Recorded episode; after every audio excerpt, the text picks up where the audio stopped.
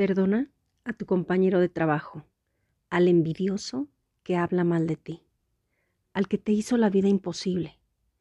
Él vio en ti algo que nunca podría llegar a ser y te enseñó que incluso en tu peor momento tu luz brilla tanto que lastima la vista de los demás. De Walter Ocaña.